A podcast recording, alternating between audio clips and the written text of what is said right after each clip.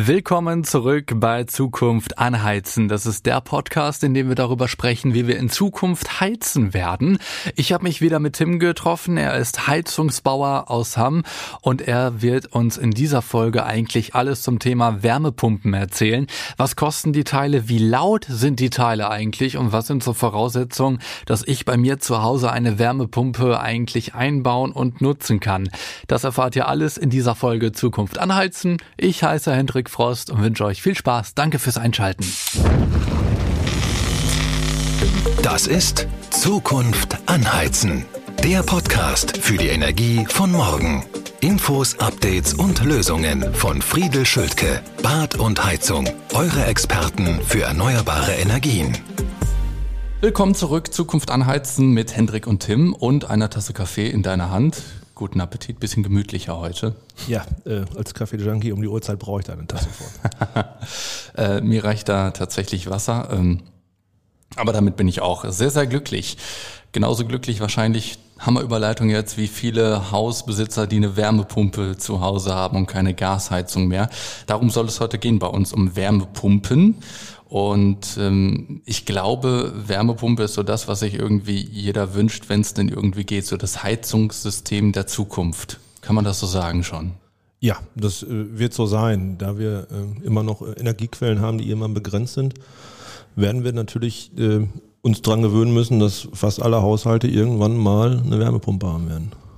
Wärmepumpe klingt so vom Begriff relativ schön. Man pumpt irgendwo Wärme her und dann hat man es zu Hause warm.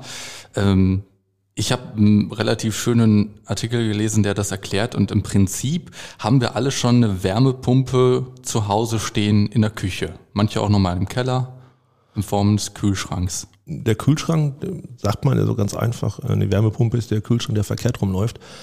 Ähm, eine Wärmepumpe hat sogar schon mal jeder in der Hand gehabt vom Prinzip, weil die Luftpumpe am Fahrrad ist nichts anderes. Wenn du da den Daumen drauf hältst, wo die Luft rauskommt und pumpst ganz feste, erzeugst du eine Wärme und wenn du da die Luftpumpe anpackst, ist die warm. Nichts anderes macht so ein Kältekompressor in einer Wärmepumpe. Durch die, durch die Bewegung und durch die Kompression dann. Genau, weil wir da Kompression und verdichten ein Medium und durch dieses Verdichten, wo wir oben einen Daumen drauf halten und drücken immer hinterher, erzeugen wir eine Wärme. Das kenne ich aus meinem Hobby. Ich bin ja bei der Freiwilligen Feuerwehr und äh, bin auch Atemschutzgeräteträger. Kleiner Exkurs an dieser Stelle, aber das sei ja auch mal erlaubt. Ähm, wenn wir da mit unseren Atemluftflaschen ins Feuer gehen und dann wieder rauskommen, da sind 300 Bar Luft drin, dann ist unten das Ventil teilweise vereist, weil da halt die 300 Bar Luft dann ent komprimiert werden. Also im Endeffekt genau das äh, Gegenteil davon. Korrekt. Ja, also Wärmepumpen kannst du auch sehen am Kühler im Hintergrund bei Luftwasserwärmepumpen, die vereisen auch, müssen dann eine gewisse Zeit lang rückwärts laufen, damit die sich wieder frei laufen lassen.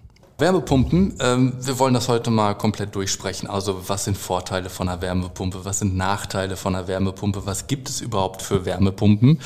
Ähm, und äh, da haben meine Recherchen schon gezeigt, dass es vom Prinzip drei verschiedene gibt, nämlich Luftwärmepumpen, Erdwärmepumpen und Grundwasserwärmepumpen.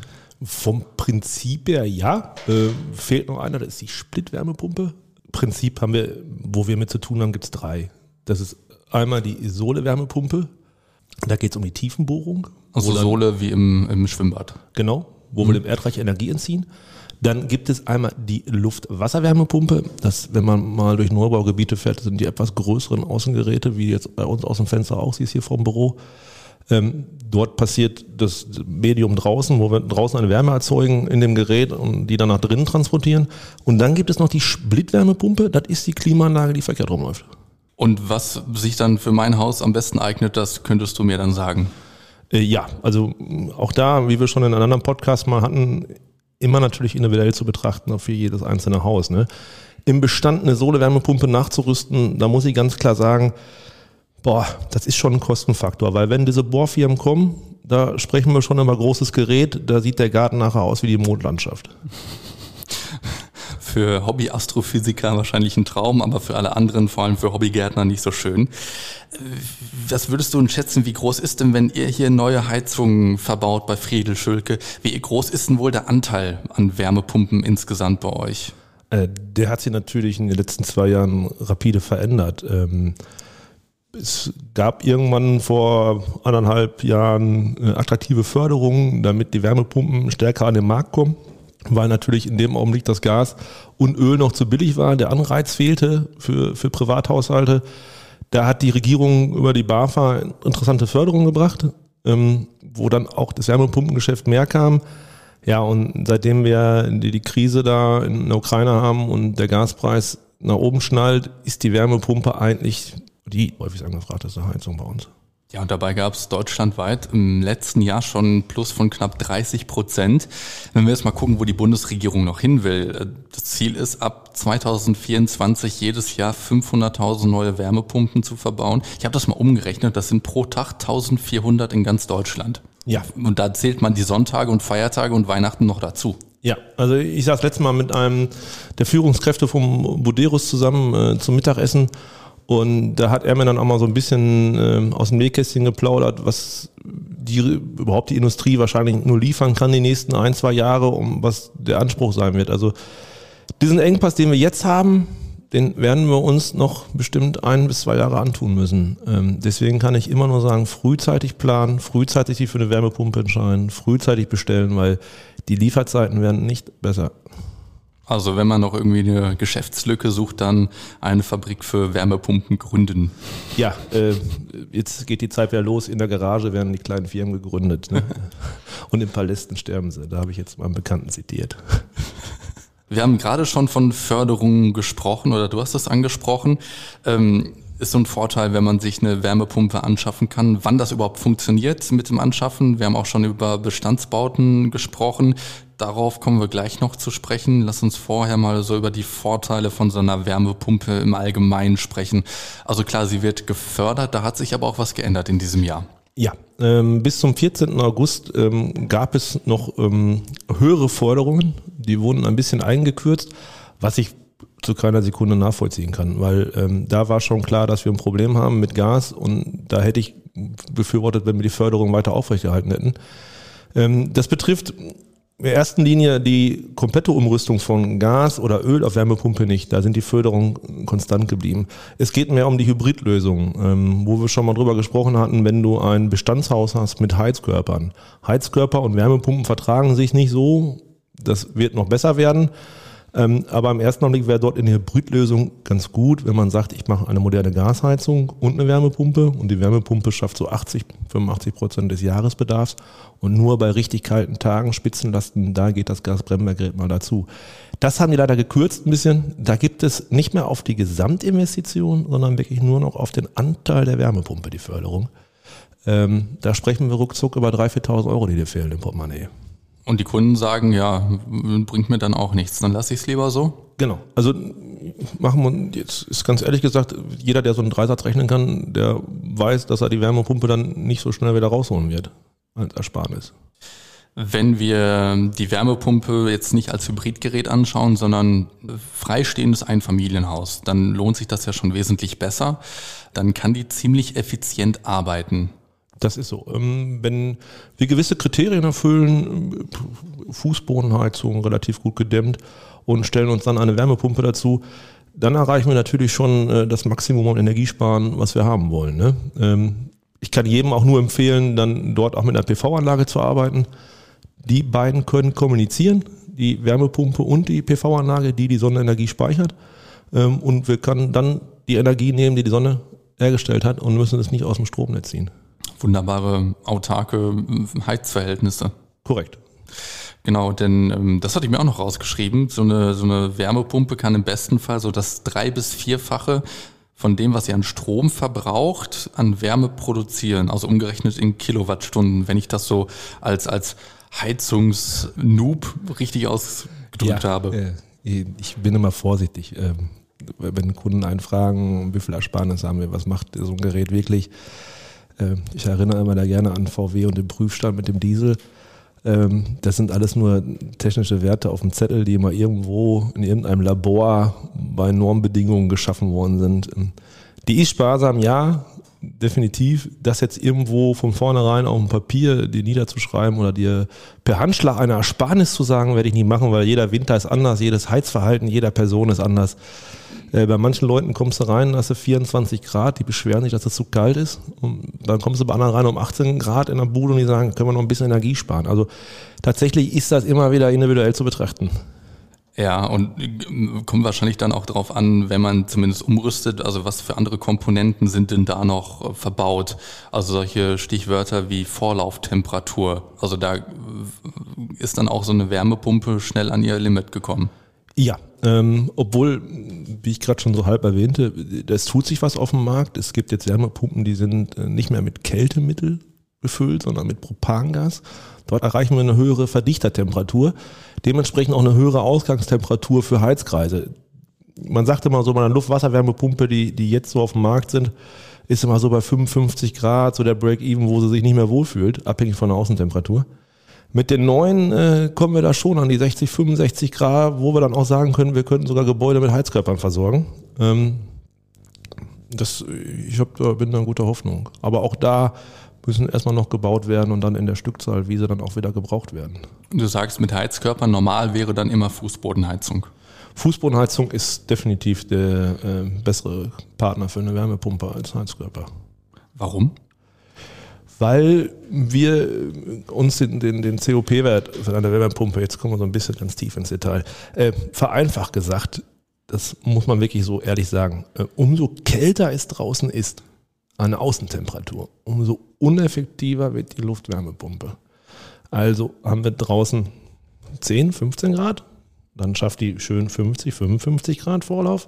Ist es aber draußen nur noch 5 Grad, 0 Grad, Minusgrad, dann kommt da aber auch nur noch 40, 45, 38 Grad raus.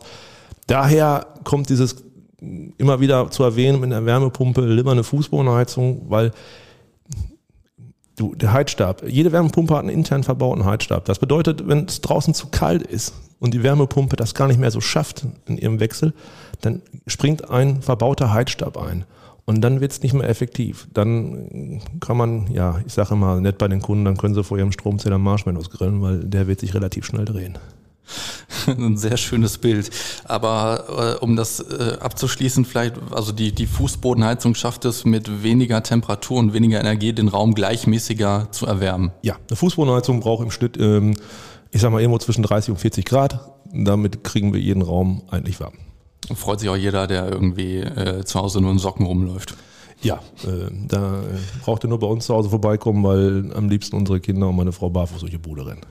Lass uns mal kurz über die Kosten sprechen. So eine Wärmepumpe ist schon teurer als eine Gasheizung. Ändert sich das gerade oder stimmt das überhaupt noch? Das stimmt. Ähm, wenn man, ich sage jetzt mal durchschnittlich für ein, für ein Einfamilienhaus irgendwo damals bei einem Wechsel einer Gasheizung, wenn vor zwei Jahren noch sagte, ich will jetzt einfach von der älteren Gasheizung auf die modernste Gasheizung gehen, dann sprechen wir da über 8000 Euro im Schnitt, mal mehr, mal weniger. Ähm, macht man das bei einer Wärmepumpe von Gas auf Wärmepumpe, dann sprechen wir relativ schnell von 20, 25.000 Euro. Wenn auch vielleicht mal mehr, abhängig was da noch zu tun ist, wegen draußen Fundament, Erdleitung, Arbeiten, Bagger. Hm, da kommt schnell was zusammen. Ähm, klar, man muss die Förderung dann noch abziehen, aber äh, auch da muss der Kunde sich bewusst sein, er kriegt die Förderung im Nachhinein erst. Also er muss mit der gesamten Summe in Vorkasse gehen und bekommt dann erst, wenn er Pech hat, im halben Jahr später das Fördergeld zurück. Aber das würde sich ja wahrscheinlich dann trotzdem rechnen, wenn man das, also so eine Heizung muss man ja über 15, 20 Jahre auch äh, ausrechnen. Ja, ähm, ich bin der Meinung, eine Wärmepumpe hat auch eine höhere Lebensdauer als ein Gasgerät. Ähm, das kriegt man hin. Immer wieder natürlich, da möchte ich auch jedem Kunden darauf hinweisen, eine jährliche Wartung der Heizung ist erforderlich. Ähm, es ist immer interessant zu sehen, wie wir Deutschen ticken. Ähm, wenn alle brauchen ein neues Auto und das immer relativ zeitgemäß und wenn dann im Display Inspektion steht, dann fährt man sofort zur Werkstatt und wenn das dann 700 Euro kostet, dann ist man noch glücklich, weil man keine 1000 bezahlt hat. Die Heizung im Keller leistet viel mehr. Da kostet so eine Wartung 145 Euro und dann brechen sich die meisten Zacken aus der Krone. Das ist Wahnsinn. Das ist wie mit dem Grill von Weber, der irgendwie 800 Euro kostet oder von anderen Marke auch und dann aber das Fleisch vom Discounter kommen muss, ne? Ja, äh, auch da muss man immer wieder staunen. Ähm, ich habe es eben schon angeteasert. Lass uns mal über Voraussetzungen sprechen. Ich glaube, da muss man unterscheiden, baut man ein neues Haus oder hat man schon ein Bestandshaus und eine Bestandsheizung, die man vielleicht umrüsten muss oder die Heizungsanlage insgesamt. Ich glaube, einfacher ist es beim Neubau, weil auch die Architekten wissen inzwischen, ähm, was sind eigentlich so Voraussetzungen und die allermeisten nehmen irgendwie eine, eine Wärmepumpe. Ich als Laie sehe das jetzt bei deinem Firmengebäude. Du hast einen großen grauen Kasten bei dir in der Einfahrt stehen. Das ist äh, das Heizungsgerät offenbar. Es ist ein freistehendes, größeres Haus. Ist das so, dass immer die, die Wärmepumpe dann im Vorgarten steht und das ein freistehendes Gebäude im Idealfall ist? Was für Situationen gibt's da? Ja, die Luftwasserwärmepumpe steht meistens im Vorgarten, gerade bei Neubaugebieten, da die Grundstücke nicht so groß sind ja, man kann ja dem Kunden auch nur empfehlen, ne? lieber im Vorgarten stellen und du gehst drei, vier Mal am Tag vorbei, als wenn du im Sommer auf der Terrasse sitzt und dir sechs Stunden lang die Wärmepumpe anschaust. Dieser graue Kasten, wie du ihn gerade nanntest, ne? Technik kann auch schön sein. Also jetzt nicht immer sofort schlecht reden, weil viele, viele äh, äh, Frauen oder äh, Männer äh, chauffieren sich darüber, so ein Ding im Vorgarten zu stellen, weil es ja nicht schön ist. Ähm, aber das Technikerherz schlägt dann höher, wenn man sowas sieht. Ja, definitiv. Ähm, das Auto zeigt man ja auch gerne in der Einfahrt. Warum nicht auch mal die Wärmepumpe? Da müssen wir hinkommen. Ne? Also äh, früher hat man sich immer stolz an sein Auto gelehnt, sein Nachbar sein neues Auto gezeigt. Äh, jetzt glaube ich, kommen wir dahin, dass äh, die Leute sich neben ihre Wärmepumpe stellen und die auch mal einmal die Woche waschen und sie ganz stolz zeigen. Das ist grandios, ja. Ähm, aber im Prinzip ist es dann damit vorbei, dass das Heizgerät quasi wie der Ölkessel oder die Gasheizung im Keller steht. Man braucht beides. Ne? Also du ähm, siehst das hinter dir. Unsere Wärmepumpe ist ja sichtbar montiert. Ähm, du hast draußen klar die Außeneinheit, aber im Keller steht immerhin noch ein Pufferspeicher, vielleicht auch ein Kombipuffer mit einer Trinkwasserkombination. Also den Platz, den die alte Heizung brauchte im Keller, den brauchen wir weiterhin trotzdem, plus das, was draußen hinkommt. Mhm, also ein bisschen mehr Platz investieren auf jeden Fall. Genau, Reihenhaus geht dann auch, wenn man einen Vorgarten hat irgendwie. Ansonsten sauren Apfel beißen und vom eigentlichen Garten irgendwie was abschneiden. Ja, ähm, auch Reihenhäuser gehen, ähm, da kriegt man auch Lösungen hin. Man muss auch keine Angst haben, wenn man äh, eine Dachzentrale hat. Viele Reihenhäuser haben damals im Neubau keinen Keller mehr gekriegt und aus Platzgründen sind Heizungszentralen aufs Dach gekommen. Auch da kann man Wärmepumpen auf äh, die Pfannen stellen, wie eine Klimaanlage. Da sprechen wir dann über Splitanlagen, das geht auch. Lass uns mal zu Bestandshäusern und Bestandsanlagen wechseln. Darüber haben wir ja gerade auch schon drüber gesprochen, das angeschnitten beim Stichwort Fußbodenheizung. Also wenn ich jetzt mir vorstelle, habe ein Haus 20 Jahre alt, hatte bisher dann eine Gasheizung drin und habe da ganz klassische Heizkörper an der Wand. Ähm, kann man da trotzdem was machen, wenn man jetzt nicht so die Fußbodenheizung hat? Ja, ähm, natürlich kann man immer was machen. Ich habe auch äh, jetzt schon diese Woche zweimal einen Kunden gehabt, ähm, da haben wir uns dann gegen eine Wärmepumpe entschieden und haben einfach mal gesagt, wir wollen die Technik, die vor Ort ist, auf Vordermann bringen.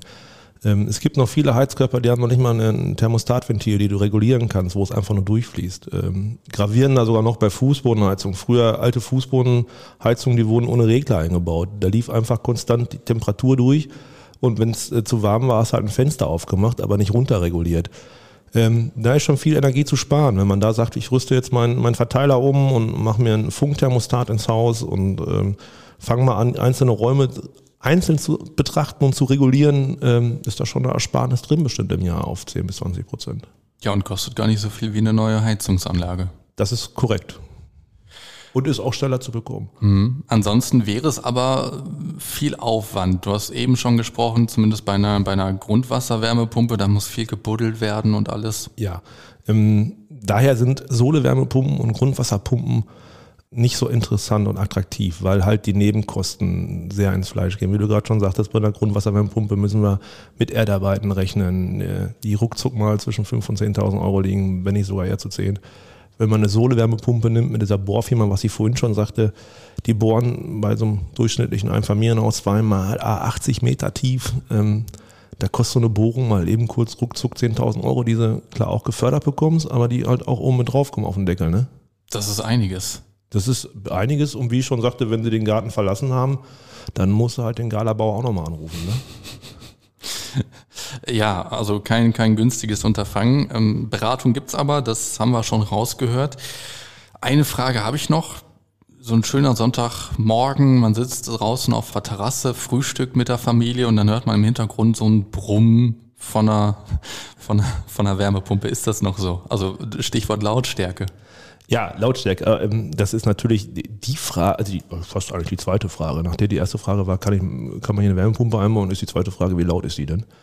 Ähm, man muss das differenzieren. Wenn ihr auf der Terrasse sitzt oder einen Kaffee trinkt und frühstückt, dann ist es draußen anscheinend auch nicht so kalt, dass die Wärmepumpe laufen muss. Also wirst du sie in dem Augenblick auch nicht hören. Ähm, Aber auch da, wir reden von Dezibelzahlen, so um die 45, 50 Dezibel, wenn die arbeitet. Eine Wärmepumpe läuft aber meistens nur irgendwo bei 30, 40, 50 Prozent Last. Da wirst du so noch weniger hören. Ich habe mal so ein paar Beispiele äh, gelesen, auch bei Boderos, sehr interessant. Im Vorbeifahren, das Fahrrad ist lauter als die laufende Wärmepumpe im Vorgarten. Also noch so ein großes Vorurteil eigentlich, was noch vorherrscht. Ähm, ja, klar. Das sind diese Bildstammtischparolen, die du dann irgendwo in der Kneipe, äh, das Ding ist aber laut. Nee, äh, ist es nicht so unbedingt. Klar, es gibt da auch diese einfachen Marken, da machen wir uns keinen vor, die jetzt nicht so die, die Markenprodukte haben. Die können ein bisschen lauter sein. Auch so eine Wärmepumpe mit den Jahren hat vielleicht auch mal am Lüfter einen Lagerschaden. Da muss man auch mal eine Reparatur durchführen, dass sie da wieder leiser ist. Das ist so. Äh, aber die sind nicht so laut, wie überall gesagt wird. Ich bin ja Fan von deiner Glaskugel, die du ab und zu rausholst und habe da auch wieder eine Frage für vorbereitet. Also ich glaube, dass was so Gas- und Ölheizungen angeht, dass da nicht mehr ganz so viel kommt in Zukunft an Innovationen. Glaubst du, dass sich die Wärmepumpe noch verändern wird, dass da noch Spielraum ist für Innovationen in Zukunft? Ähm, die Wärmepumpe wird sich natürlich ein bisschen weiterentwickeln. Das hat das Gasgerät ja auch getan. Ne? Früher haben wir mit einem atmosphärischen Gas, dann kam das Brennwert, das war bei Öl auch. Dann hat man früher noch mit, mit äh, Schweröl, jetzt gab es besseres Öl und auch da gab es dann immer einen Brennwert. Auch die Wärmepumpe entwickelt sich weiter. Ich glaube, dass wir über Gas und Öl in gewissen Jahren nicht mehr sprechen werden. Wir werden dann aber wahrscheinlich sogar auch nicht mehr so oft über die Wärmepumpe sprechen, weil ich dann tatsächlich glaube, dass da Wasserstoff auch nochmal irgendwann eine Rolle spielen wird. Und auch das Thema Brennstoffzelle, was glaube ich noch nicht ganz vom Tisch ist, das kam vor zwei, drei Jahren mal ein bisschen akuter. Anschaffungskosten immens hoch, nicht tragbar für ein Familienhaus, wo ich schon damals sagte, da brauchen wir uns nicht mit beschäftigen ähm, die Klientel ist gar nicht da. So bekloppt kann man ja gar nicht sein, so viel Geld auszugeben, weil die Ersparnis nicht da ist. Ähm, aber Gas und Öl wird immer weiter vom Markt verschwinden werden. Ich glaube, Wärmepumpen haben wir jetzt schon ziemlich gut durchgesprochen. Oder gibt es irgendwie Aspekte, die, also ich habe ja keine und ich werde in absehbarer Zeit wahrscheinlich auch keine haben, als, als Mensch, der zur Miete wohnt, zumindest mit meinen alten Nachtspeicherheizungen ja, im Wohnzimmer noch. Natürlich, wir haben ein ganz großes Problem mit, mit Mehrfamilienhäusern, mit mehreren Wohnungen drin. Da gibt es ja auch Mehrfamilienhäuser, die haben zum Beispiel Etagenheizung in jedem Teil. Da ist halt noch viel Potenzial und Ideen möglich, wie wir das hinbekommen, sauber ähm, in der Zukunft. Also wenn ich mir mal so ein klassisches Vier-Familien-, Mehrfamilienhaus vorstelle mit vier Parteien, ist so eine Wärmepumpe da überhaupt eine Lösung? Vielleicht braucht man zwei? Eine Wärmepumpe kriegst du in, in, in allen Größen. Ne? Und zur Not stellst du zwei oder drei nebeneinander und schaltest die in Reihe. Auch das ist alles machbar, ähm, kriegt man hin. Man darf, man muss immer dabei sagen, das sage ich immer wieder, jede Wärmepumpe, also man kriegt jedes Haus mit einer Wärmepumpe warm. Die Frage ist halt noch, macht das dann Sinn unterm Strich irgendwann? Aber wenn man so ein guter Vermieter sein möchte mit Solarpanels auf dem Dach und einer Wärmepumpe vorm Haus, dann macht man seine Mieter glücklich. Ja, ähm, da, kommt auch jetzt nochmal äh, vom Staat auf uns was zu. Wenn, ich müsste jetzt nochmal genau nachlesen, aber der Vermieter wird auch irgendwann in die Pflicht genommen, energetische Heizung zu haben und sonst muss er sich an den Nebenkosten beteiligen. Da wird was kommen. Ähm, daher herrscht bei vielen da Handlungsbedarf und ich kann auch nur empfehlen, es jetzt noch zu tun, bevor ähm, unsere lieben Grünen Partei das noch komplizierter macht. Die Zeit rast. Ja, Wunderbare Ausgabe. Zukunft anheizen heißt unser Podcast. Ich bin Hendrik. Ich bin Tim. Und ähm, an dieser Stelle wünschen wir euch noch einen schönen Tag. Ja, und ein schönes äh, Wochenende. Ganz genau. Wenn denn bei euch beim Hören gerade Wochenende ist, bei uns ist schon. Heute ist Freitag und wir verabschieden uns ins Wochenende. Ciao. Das ist Zukunft anheizen. Der Podcast für die Energie von morgen. Infos, Updates und Lösungen von Friedel Schultke. Bad und Heizung. Eure Experten für erneuerbare Energien.